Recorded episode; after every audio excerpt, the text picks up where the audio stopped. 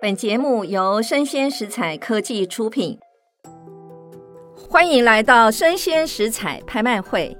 我们今天的拍品是人生故事。好，前方的男士，您出的是一个梦想，十年的工作，二十年的财富，一百分的运气。牌号八八八的女士，您出的是永恒的爱情。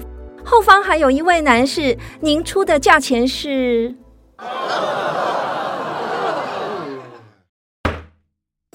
落锤的那一刻，成交的不仅是拍品，也是他们的人生故事。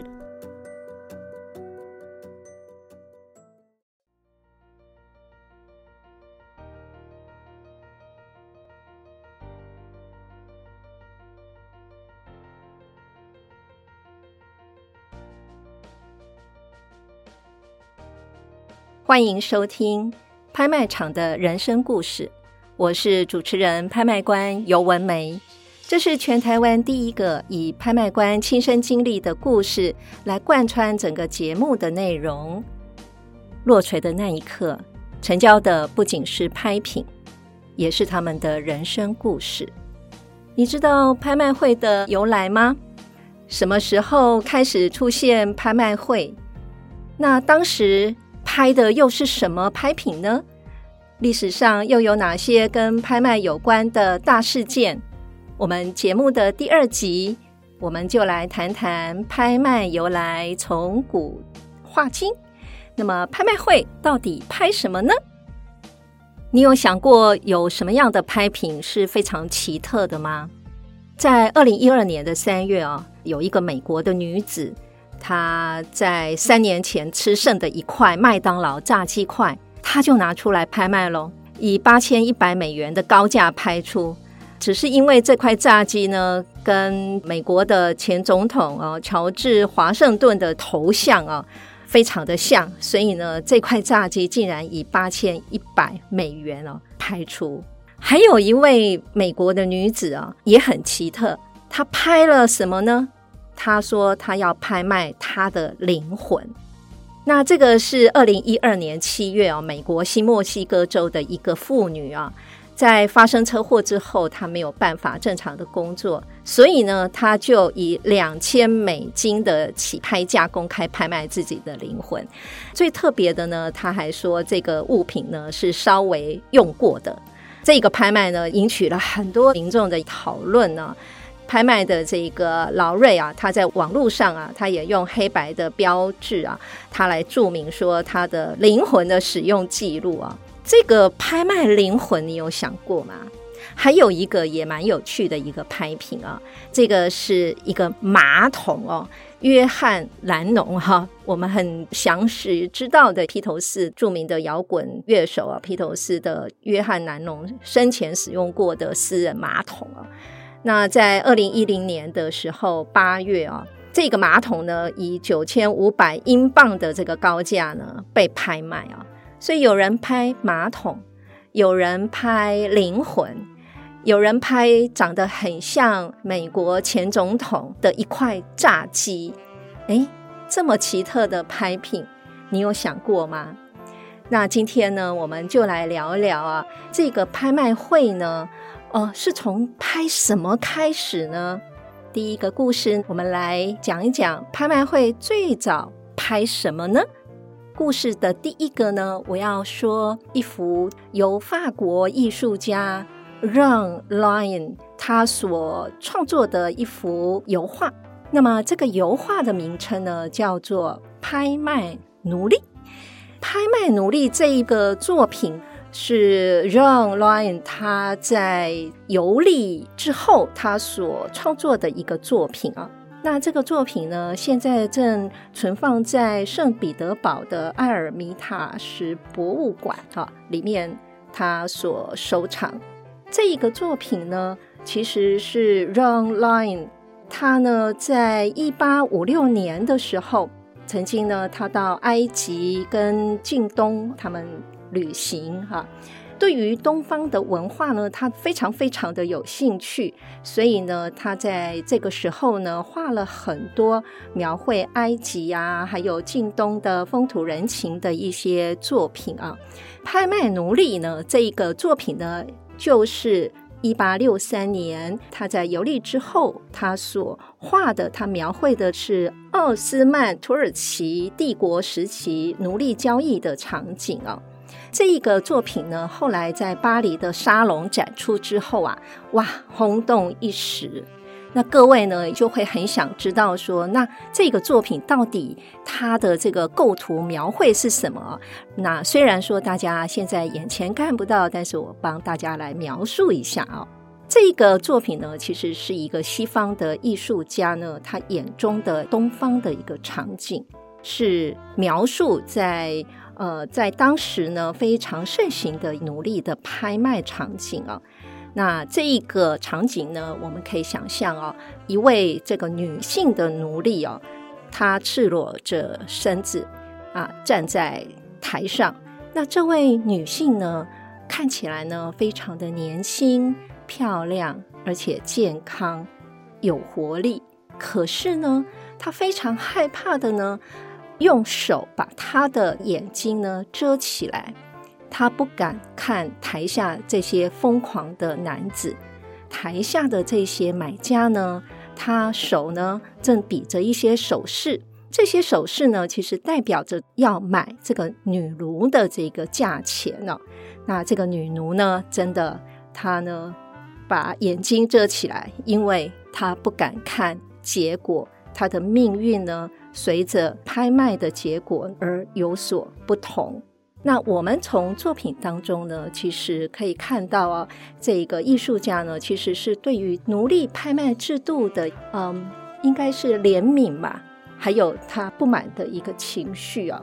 那其实呢，古罗马时期啊，最早拍卖女奴的一个方式啊，其实就是让女子呢，被拍卖的女子，呃，赤身裸体。展现在买家的面前呢、那如果说拍卖品啊，就是这位女子如果是面容姣好啊，那常常呢，这个底下的这个竞买的买家啊，会非常的疯狂。呃，曾经还有一个这样子的一个行业啊，就是他们还会有医生啊，在那个拍卖场的外面等待啊。那如果说这些买家啊，非常的疯狂哦、到最后啊，常常。往往啊都需要被急救啊，所以呢，还有一个行业就是这个医生啊，他会在拍卖场的外面呢等待啊，等待这些疯狂的买家啊，体力不支哈，或者是抓狂的行为啊。好，所以我们刚刚看到了这个作品啊，拍卖奴隶。那第二个故事呢，我们来讲一讲啊，这个是在美国国家图书馆网站上啊，有一个这样子的故事啊。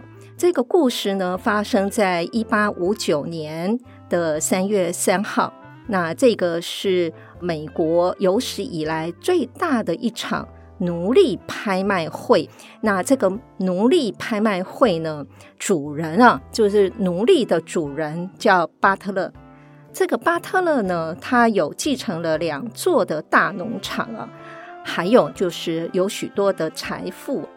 这个巴特勒呢，他就想把他名下的四百三十六位的这些奴隶啊，包含了这个男人啊、哈女人啊、小孩啊、婴儿啊等等啊，把它呢拍卖掉，哈，那么拿来的款项来偿还他的债务啊。那你想想看哈，四百三十六位啊，这些奴隶啊。我们知道，美国在当时的奴隶啊，都是所谓的黑奴啊。那么，这个这个拍卖会呢，在一八五九年的三月三号开始了拍卖啊。拍卖之前，其实巴特勒呢，他已经啊做了好几个礼拜的广告啊。所以呢，在那个拍卖会的时候，有很多的买家都赶到了这个当地啊。周边的这个旅馆啊，全部都住满了可能的买家哦。那这些买家呢，在拍卖会的现场呢，他们也要看一看他们想要买的这些奴隶，所以他们也会去检查这些奴隶的牙齿啦、健康状况啦、捏捏手臂啊、捏捏大腿啊等等啊。其实这样子，其实对于奴隶来讲哦，他们是非常不能忍受的一个被羞辱的一个行为啊。那其实对他们来讲，最伤心的呢，还是经过这个拍卖会之后啊，他们的全家，不管是兄弟姐妹，或者是父母小孩，都可能被不同的买家所买走啊，因为这样子呢，被拆散了啊。那么拍卖会呢，呃，总共呢被拍卖的有四百三十六位的奴隶啊。那每一个人的价格大概平均哦是六百块的美金啊，很遗憾的呢，这些人呢真的全部统统被拍卖走了啊，所以呢，他们特别在美国历史上呢称为叫 The Whipping Time 啊，这么遗憾的一件事情呢，在二零一七年的十月份哦，有一位女性的作家呢，她。就写了这一本书啊，就描述的 Whipping Time 所发生的追踪的一些故事。那他们采访了很多当时的这些被卖掉的奴隶，他们的后人呢，采访他们去追忆他们的前人呢是怎么度过这个这么辛苦的一个时光啊。那这一个故事非常令人遗憾的呢，其实在美国黑奴的那一个时代啊。拍卖什么呢？最大的拍卖会竟然是拍卖奴隶。好，那所以我刚刚前面讲的两个故事哦，都是讲拍卖奴隶哦，大家就可以知道最早最早啊，拍卖啊，在拍什么呢？答案就是拍人。那么在古代的希腊历史学家啊。我们常常称他是历史之父，就是希罗多德。那么希罗多德呢？哇，他非常的爱旅行，他旅行的足迹呢非常非常的广，曾经呢跑到了两河流域啊，到意大利呀，还有跑到埃及南部去看古迹啊。所以呢，希罗多德就把他的所见所闻呢，就写了一本书，叫做《历史》。那这本历史一直流传到今天呢、啊。那也因为希罗多德啊，他写的这本历史呢，他就有最早的文字的记载啊，就是拍卖的历程哈、一个拍卖的历程，他描绘的就是一个场景啊。那这本书呢，到今天呢，应该已经超过两千五百年了吧？哈，哎，这算一算哈，今年是二零。二二幺二三了啊，那所以呢，这个这个时间呢，其实比耶稣基督降生还久吧？哦，好，呃，历史这本书呢，其实就有讲到说，在当时呢，古巴比伦时代啊，他们的婚姻市场上面呢，他们拍卖的是谁呢？拍卖的就是新娘，好，拍卖的就是新娘。那以前在古巴比伦的一个时代啊，每年至少一次的拍卖会。那这个拍卖会呢，其实就是适婚的这个女子啊，她寻找夫家的过程啊。那所谓的新娘拍卖呢，是怎么拍的呢？在当时的拍卖的制度啊，也是特别有设计的。拍卖官呢，会把这个新娘呢分美丑，或者是健康，或者是有残疾等等啊。然后呢，他会排一个顺序。那你认为漂亮的先拍，还是丑的先拍？健康的先拍，还是不健康的先拍呢？你可以心里想一个答案。不过我很快会告诉你，漂亮的先拍。它的整个的拍卖的模式是这样子啊，它会让未婚的这些男士啊，就站在一个圆圈的外面啊，然后呢，拍卖官啊，也就是主持人，他会让漂亮的新娘先来到场内，然后由男士来竞价。那当然呢，漂亮的、健康的价格一定高，对不对？所以呢。这些男士呢就会疯狂的出价，而且呢价格越标越高，越标越高。那么也有一些比较穷的男士，那怎么办呢？那可能他也买不起太漂亮的，他呢就是啊、呃、也不太计较这个美丑，所以呢他可能呢会比较想要去购买他出得起的价格比较便宜的。那这时候拍卖官呢，他就会把前面呢已经呃拍过的这个高价的漂亮的新娘哈，一部分的拍卖的所得啊。当成后面比较丑的新娘的嫁妆，所以呢，等于说前面呢，拍卖官呢，他会挪出一部分的这个拍卖所得，好，会补贴比较丑的拍卖新娘啊，这个希望是赶快把它拍出去啊，哎，也经由这样子非常。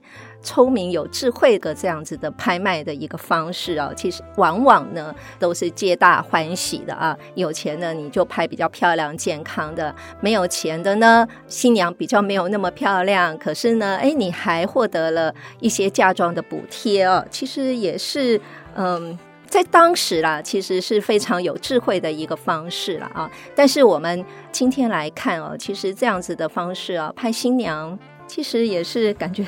不是很道德啊，就跟拍奴隶一样啊。那么，我们从这个希罗多德他讲这个古巴比伦，他有拍卖之外呢，其实古希腊、古埃及啊，他们也都有一些拍卖的活动啊。那当然。早期呢，还是以这个古希腊呢，也是拍奴隶为主啊，还会有拍什么呢？譬如像说采矿权啊，或者是诉讼的没收的财产啊等的一些拍卖。那么在埃及呢，哎，曾经也有拍过啊，这个什么农具，就是像打鼓的。谷物的谷啊，打鼓的这个设备啦、工具啦，然后呢，譬如像是埃及皇室的土地呀，还有公共工程的拍卖哦，听起来感觉还蛮现代化的哦。那古巴比伦跟古埃及跟古希腊他们的这样子的拍卖的历史啊，是全世界的拍卖史上的第一个里程碑啊。这个前前后后呢，其实也跨度大概跨越了千年啊。所以呢，拍卖呢这个行为呢，其实早在五世纪之前呢，其实都已经开始在进行的啊。好，可是呢，那时候的拍卖呢，是一种散件的，就是并不是非常有组织性的啊，不是像现在这样子，譬如像说有一个拍卖公司，然后非常有规律的来组织这样子的一个拍卖会啊。其实，在当时的拍卖会呢，是属于比较松散型的，而且呢，那时候的拍卖机构呢。也没有固定的拍官哦，所以那时候的拍官谁来做呢？其实那时候的拍卖官都是社会贤达，或者是呃当时的宫廷，他会选派出一些重要的公正的人士呢来主持拍卖会啊。那所以呢，这些拍卖呢，虽然在那时候已经有进行，但是呢，并不是一个呃非常被普遍运用的买卖的一个方式啊。那今天的商业拍卖的雏形啊，其实从哪里来的呢？大家就来想了啊。那么以前呢，它是一个比较松散的，并没有规律性的一个这个单位来处理。那现在的拍卖公司呢，他们的发展，那最早的雏形又从哪里来呢？哎，这个故事呢，就要讲到罗马时代啊。那罗马时代啊，是真正的商业拍卖的。最早开始的一个先河，那么这个也是古罗马时代啊，对世界上非常非常重要的一个贡献哦。在罗马时代啊，有一位诗人叫尤维纳尔啊，他对于罗马城内啊人们去拍卖行找工作的一个描述啊，他曾经呢在公元前一到二世纪呢，曾经有这样子的一个。呃一个注录啊，他有来做这样子的描述啊。那从他的描述当中啊，我们知道啊，其实拍卖呢已经得到了非常蓬勃的一个发展啊。那在那时候的拍卖呢，其实还是保留在拍卖奴隶的这样子，就是拍卖人的一个基础上啊。可是呢，因为大家知道啊。罗马啊，它征服了很多的欧亚的其他的国家啊。那那时候呢，罗马的对外的军事扩张啊，其实是非常有成就的啊。那先后统一了，譬如像是意大利半岛啦，或者是西西里呀。科西嘉、萨丁等等岛，包括了西班牙、北非的一部分等等啊，所以长期的来征战，然后来掠夺所谓的战利品啊。那这些罗马的商人啊，他跟着士兵呢一起行动。那这个罗马的商人呢，哎，也找到了商机哦，因为这些士兵们啊，他征战以后，然后呢，他会有非常多的战利品。那这个战利品呢，他就交给了罗马的商人呢来处理啊。那所以呢，一旦呢有战争来发生的话哦。哎，就有一大批的商人，他就会跟着这些军人哈一起出发。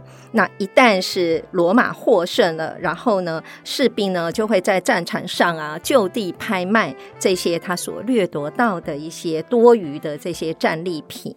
那么这些战利品呢，其实呢也。包括了，譬如像说什么钢盔啦、军服啦，然后他的武器呀、啊、锅碗瓢盆啊等等，这些都是他们的拍卖品哦。那通过这样子的拍卖啊，你看这些获胜的士兵们啊，他们从差价中哦，他们也赚了不少钱。所以呢，罗马的士兵啊，不仅在战场上哈，诶，他们自己有时候也会充当拍卖人这样子，而且呢，他们获胜回来啊，回到他们的罗马城之后呢，哎，往往他们也会把他们的战利品啊，哎，来摆摊，然后继续的呢来拍卖他们自己的战利品啊。这些战利品呢，诶，除了是罗马士兵啊自己来做处理之外啊，其实罗马的政府就是他们的执政单位啊，也会用拍卖的方式啊来处理他们的敌人的一些财产啊，来扩充罗马皇宫啊他们的财源啊，所以呢。对外的战争啊，不仅仅是让罗马的士兵啊大规模的参与的拍卖啊，而且也为罗马的奴隶拍卖创造了一些重要的条件哦。所以呢，罗马时期可以说是在拍卖哦是非常非常繁荣的一个，应该是在这个时期哦。那这个时期呢，当然我刚刚有讲了啊，拍卖奴隶啊。那这个奴隶呢，从何而来了？这个呃，敌方的俘虏啊，敌方的俘虏，或者是譬如像是罪犯呐、哈，或者是他们把他们抢过来，哈，就是去掠夺而来的这些奴隶啊。那这些奴隶呢？有时候啊，人数啊非常非常的多啊，在那时候有记载啊，在一天哦就要拍卖将近一万名的奴隶哦。这些奴隶呢，他们呢，诶，在拍卖的时候啊，听起来真的蛮不人道的哦。他们在他们的脖子上都会挂着一个哈标示，就有点像我们现在的拍品啊，上面都要记载啊，创作者是谁呀？那它的尺寸啊，它的眉材啊，等等啊，所以呢，这些奴隶呢，其实上面就会写了他的年龄啊，然后他们的出身，他们是在哪个部落啊，等等这样子啊。另外的话呢，有一点呢，倒是听起来令人觉得他们蛮有纪律的一点，就是说，拍卖人呢，他会把拍品呢有哪些缺点呢，他在拍卖的时候他要表述出来。那如果说，哎，买主呢，他买回去之后呢，哎，发现呢，这个拍卖的人并没有说出有这些瑕疵或缺点，回去之后发现有这些瑕疵或缺点是被隐蔽的哈，那这个交易。呢是可以作废的啊。所以这个的制度呢，其实到现在来讲啊，也影响了现在拍卖的交易啊，呃，很重要的一个制度啊，等于说拍卖公司呢必须把这些拍品呢做一个展示，而且呢，如果有瑕疵的话呢，拍卖公司呢还要来做一些记录啊。我们刚刚讲了罗马的拍卖啊，那是因为他们从很多的征战里面的战利品而来的。可是呢，在世界的拍卖史上啊，还有一个非常离谱的拍卖，你知道吗？皇位也可以拍卖，哎。这个皇位竟然可以公开拍卖，那这件事情呢，其实也是发生在罗马帝国，也是罗马帝国最著名的一场拍卖会哦，就是皇位拍卖。那这件故事呢，是发生在公元一百九十三年，有两百名的罗马皇宫的禁卫军啊士兵，在禁卫队的队长的带领之下呢，发动了兵变。所以呢，他们把他们的这个原来的皇帝呀、啊，佩提纳克把他处死了。但是呢，佩迪纳克呢没有继承人，没有后代，哇，怎么办？那谁来当皇帝呢？而且呢，那时候罗马帝国的皇帝呀、啊，不但是统治意大利。而且还统治着东到幼发拉底河，西到泰晤士河流域，总共有一亿五千万的人民，有这么大的一片土地哦，然后有这么多的子民啊，等待他这个皇帝的领导，可是没有继承人，怎么办呢？这时候呢，有一个卫兵，他就突发奇想，他就建议啊，这个皇帝的位置啊。哎，可以来公开拍卖耶！谁出最多钱，谁就可以来做皇帝。哎，你觉得这个提议好不好呢？大家都会觉得这个提议太好笑了吧，对不对？可是呢，这个提议呢，确实被采纳了。在公元一百九十三年三月二十八号上午，罗马呢就公开了拍卖皇帝的统治权哦。这时候呢，有一名士兵呢爬上的城墙，然后呢，他就绕着城墙边一直跑，然后一边喊：“他说这个罗马皇位拍卖了，罗马皇位拍卖了。”他就一边喊，沉重的人呢就一直聚集起来，他们呢来看哦，这个皇位到底是怎么个拍卖的啊？这个拍卖呢，哇，最后呢。城里面啊，聚集人山人海，大家都来看这一场皇位的拍卖会啊。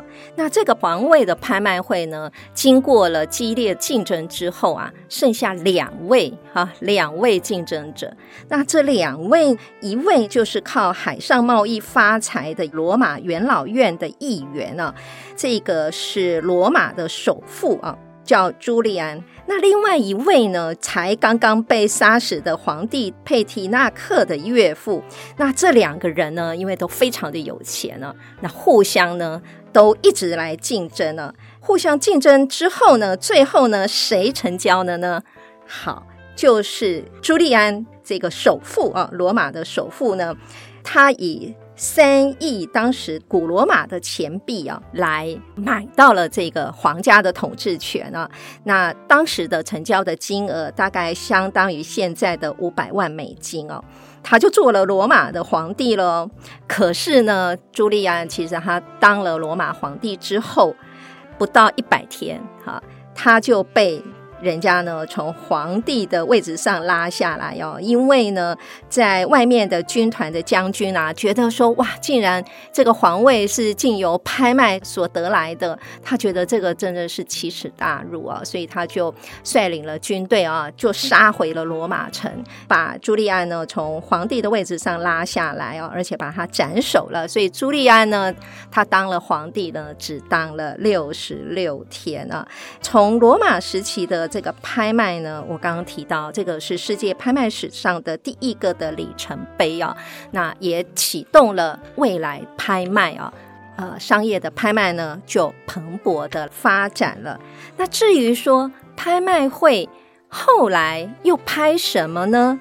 我想我们在下一个节目单元当中啊，我再来跟大家来讲一讲啊，那拍卖会到底在拍什么？